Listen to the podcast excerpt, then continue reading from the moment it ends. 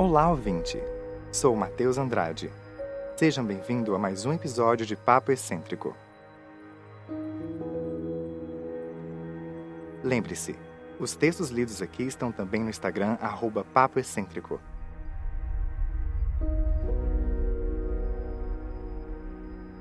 Pegue seu café, suco, chá ou apenas relaxe.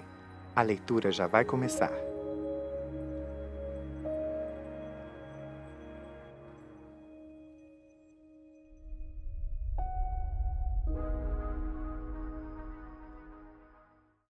Texto 52 Andy Me encontro em frente a um grande prédio. Estou no centro da cidade. Três carros vêm em minha direção. Entro correndo no prédio. O elevador está bloqueado. Subo pelas escadas.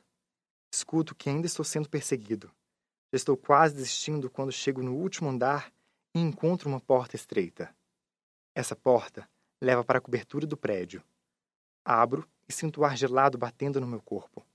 Escuto pessoas ainda subindo dois andares abaixo. Procuro por alguma saída, mas não há escapatória. Então vejo que não há outra alternativa. Corro em direção ao lado norte, pego o impulso e pulo. A queda parece tão simples, mas não dolorosa. Doze horas antes. Acordo com o despertador que som irritante. Me levanto, troco de roupa, tomo meu café, vou para a escola. Faço as mesmas coisas, no mesmo tempo. Mas hoje é diferente, é o primeiro dia de aula, o último ano da escola. É uma emoção estranha. A caminho da escola, vejo meus amigos. Todos vamos conversando sobre o dia. O que iriam fazer na faculdade, eu, como sempre, não fazia ideia. Chegando lá, foi como outro dia de aula normal.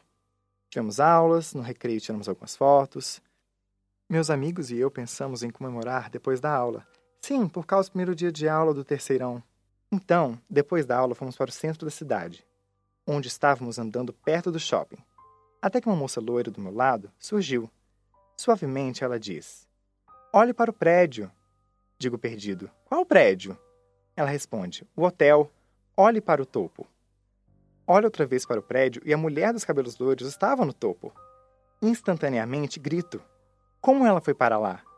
Uma multidão olha para ela. Corro até a frente do prédio. No caminho, percebo que várias pessoas estão fazendo chamadas para a emergência. Três carros pretos da polícia apareceram na esquina. Entro correndo no prédio. O elevador está bloqueado. Subo pelas escadas. Escuto que os policiais estão vindo, também em minha direção. Chego no último andar e entro por uma porta estreita. A porta está aberta. Escuto policiais ainda subindo dois andares abaixo. Procuro pela moça. Vejo que ela ergueu os braços formando uma cruz. Ela está pulando. Então vejo que não há outra alternativa. Corro em direção a ela. Ela está caindo lentamente em minha visão. Tento segurar seu braço e consigo, mas seu peso me leva com ela. A queda parece tão simples, mas não dolorosa. Acordo. Estou num limbo. Espera, tem alguém vindo. Quem é você? Por que você é igual a mim? Quem é você?